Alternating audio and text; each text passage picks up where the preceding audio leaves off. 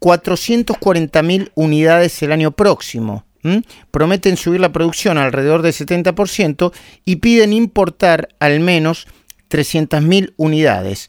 Respaldan al titular de Toyota, eh, Daniel Herrero, como titular de ADEFA, pero algunas reclaman más sillas en la conducción. Bueno, esa es la interna de ADEFA. Vamos a hablar con Daniel Herrero, presidente de Toyota Argentina. Daniel, buen día, ¿cómo va? Buen día, Luis. Todo bien, todo tranquilo y trabajando. Bueno, me imagino. Siempre un gran optimista, eh, Daniel Herrero, siempre. Bueno, ¿cómo, ¿cuál es la realidad hoy de la industria automotriz en el medio de la pandemia? Con producción, eh, con, con, la realidad de la producción, la realidad laboral. Julieta Terrés, ayúdame a hacer esta entrevista, por favor. Bueno, eh, el tema es la industria automotriz eh, tiene una cadena de valor muy amplia y cuando empezamos con el diálogo después de haber cerrado eh, fines de marzo y la idea era arrancar a principios de mayo porque tenemos mucha preocupación en cuanto a la salud de los proveedores del segundo y tercer anillo. Entonces arrancamos a producir con un protocolo bastante estricto que hoy en día sigue funcionando en todas las automotrices funcionó muy bien. Te diría que hoy la mayoría está trabajando a full y todas las automotrices han tomado gente para hacer los reemplazos por personas en, consideradas de riesgo o algún contagio o contacto estrecho, pero te diría que estamos trabajando a full.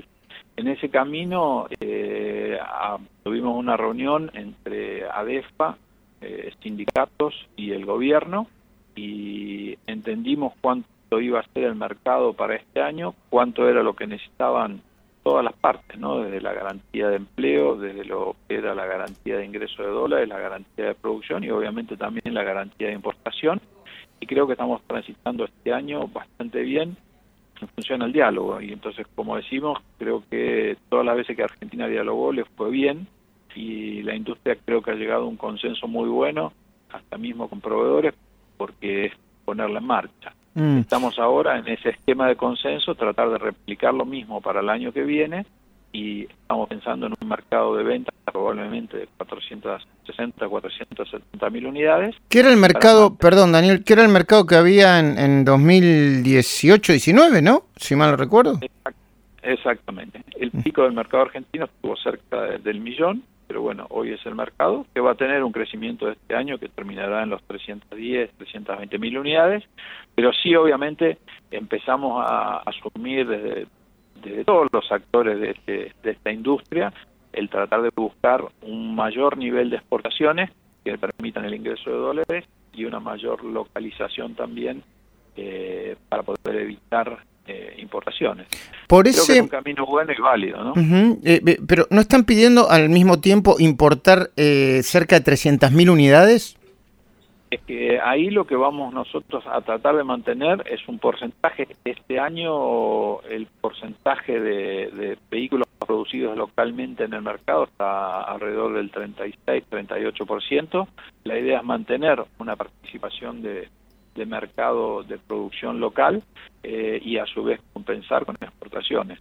Eh, hoy el camino de esta transición implicaría especializarse en vehículos, como puede ser el caso de Pickup, que Argentina es el mayor productor de Pickup de, de toda Latinoamérica y las puede exportar a, toda Latinoamérica o a otros destinos, o algún otro vehículo que también hoy se exporta, como pueden ser vehículos Cronos es un vehículo que se exporta también a toda Latinoamérica y, la idea, bueno, con ese nivel de exportaciones compensar las que uno importa. Es muy difícil fabricar todo de todo, ¿no? Es preferible especializarse en algo y hacerlo de manera competitiva y buena que nos permita darle sustentabilidad a los proyectos de producción. Em, eh, Daniel Herrero, presidente de Toyota Argentina, eh, va a participar eh, a través de un Zoom de la nueva edición de la Feria Leer y Comer, no mm, este viernes, sino el viernes 27 de noviembre, así que antes de terminar la entrevista le voy a preguntar por el tema que vamos a hablar, que son los autos del futuro, ¿no? Con menos combustión, los híbridos, etcétera, etcétera. Le voy a dar a, Julieta Terrés la palabra, pero antes le quiero preguntar esto porque si no me voy a quedar este, atragantado con el tema de la economía. Los autos hoy son eh, como bienes de valor, eh, eh, a ver, es como si comprar dólares, ¿no? Son, son bienes que permiten mantener el valor en una economía donde el dólar, donde el precio del dólar es muy volátil. yo soy productor y vendedor de autos, estoy obligado a decirte que siempre son baratos los autos que son negocios. Pero de todas maneras, pongo algo muy divertido para que la gente pueda analizarlo. Hoy, eh, una pick-up argentina, eh, en términos de, kilos de, cereal, está en la relación de precios más barata de la historia de la Argentina. Eh, o sea, comparar tonelada de cereal con el precio. Soja, claro, soja contra pick-up es más barato en la historia, es una la, la relación más barata. Muy bien, Julio. Menos menos kilos de soja para comprar una pica. Mira, eh, qué dato. Eh, Julieta Terrestre está escuchando Daniel Herrero.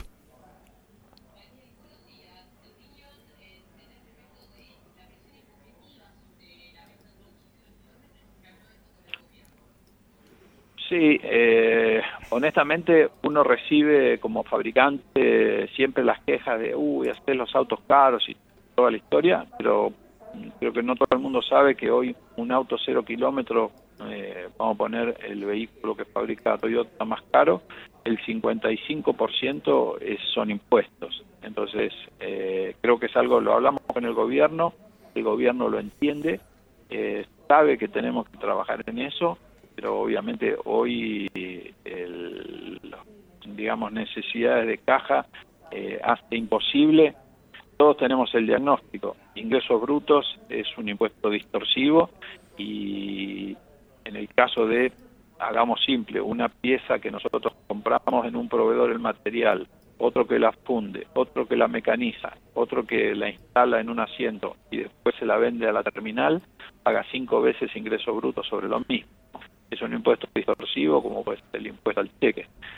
Eh, el diagnóstico está. Hoy la situación económica de la Argentina hace impensable que se pueda arreglar hoy. Creo que hay que pensar a futuro cómo ir arreglándolo para seguir buscando la competitividad que le permita a la Argentina hacerse más fuerte en el nivel de exportaciones y de producción, que es lo que necesitamos para generar dólares de empleo, que es lo que para mí hoy falta. ¿no? Em, Daniel Herrero, eh, el otro día vi parte del debate entre Biden y Trump. Y al mismo tiempo reví una, un documental muy, muy conocido y, y, que mm, se vio en todo el mundo de Al Gore sobre eh, el cambio climático y los autos del futuro. Y Al Gore me mostró, me mostró, no, perdón, mostró en, La Verdad Desnuda, creo que se llama el documental, una curva que demuestra que los autos con menos combustión, eh, eh, incluidos los híbridos, tienen, influyen más y se venden mucho más en el mundo, influyen en la economía industrial, ¿no? De, automotriz. Eh, cada vez más que los autos que tienen combustión y afectan el, el, clima. Eh, ¿Ustedes tienen estudiado el fenómeno? Sí, indudablemente el proceso de electrificación de los autos y ir a, digamos, a cero emisión, cero huella de carbono y hacerlos realmente sustentables desde el punto de vista ambiental, es una tendencia mundial para mí irreversible. Entonces vamos en ese camino y de hecho Toyota ha asumido el compromiso que en el año 2030 de todas sus versiones que tenga con motor convencional va a tener una opción de vehículo híbrido para llegar al 2050 donde no va a haber más vehículos de, decir, de combustión. De combustión. Entonces creo que el proceso de el híbrido es un intermedio donde, como puede ser Latinoamérica, tenemos grandes distancias y todavía no hay una infraestructura preparada para cargar un vehículo eléctrico, entendemos que es una solución. El eléctrico vendrá cuando tengamos la infraestructura y Toyota ya está pensando en lo que es el hidrógeno como combustible alternativo, ya que el, desecho de la combustión de hidrógeno es vapor de agua. Entonces creo que es un camino de no retorno y de hecho Toyota ha creado una compañía exclusivamente de tecnología para dedicarse a lo que es el futuro de la movilidad y hasta incluso está armando una ciudad, Uben City, en Japón, en donde... ¿Cómo se llama la ciudad, perdón? Se llama Uben City. Y la idea es replicar o empezar a armar lo que es la ciudad del futuro, donde van a convivir personas con autos autónomos, conectados, electrificados, y todo lo que entendemos que va a ser el futuro para empezar a probarlo hoy y, aprender de eso. Creo que es algo que se viene y es más rápido de lo que todos pensamos. Eh, eh, los híbridos son más, eh, supongo que en el mercado hoy, en el mercado mundial, son más caros, y, y, pero además son cada vez más demandados. Sí, cada vez más demandados. En la mayoría del mundo se incentiva al, al auto híbrido por un tema de ecología. Si ponemos en el caso de un, un auto mediano eh, contra un auto híbrido del mismo tamaño, el consumo cada 100 kilómetros vamos a estar hablando de 10 litros en un motor convencional y de 4 litros en un motor híbrido. Ah, 10 contra 4. Ah. Mm. ¿Y el precio? ¿Y el precio final del auto? El precio final por tecnología debemos estar hablando de un 25% más caro, pero mm. hoy, por ejemplo, la tecnología híbrida en Europa eh, reemplazó ya prácticamente a todos los diésel. Mm. Toyota no vende eh, en Europa motores diésel, mm. todo es híbrido. Es un camino, eh, viste, cuando uno habla de ese capitalismo sustentable del futuro, tiene que ser sustentable desde el punto de vista económico, social y ambiental también. Entonces vamos en ese camino y el otro paso también que Argentina tiene que empezar a transitarlo es la reciclabilidad del auto, ¿no? Es decir, que el auto tiene que dejar cero huella de carbono desde que se fabrica hasta que se desecha. Mm. Creo que ese es el gran desafío que viene en cuanto a lo que es la movilidad del futuro. Daniel Herrero, bueno, la seguimos en, en uno de los encuentros de la Feria Léricomar el próximo viernes 27 de noviembre. Gracias, ¿eh?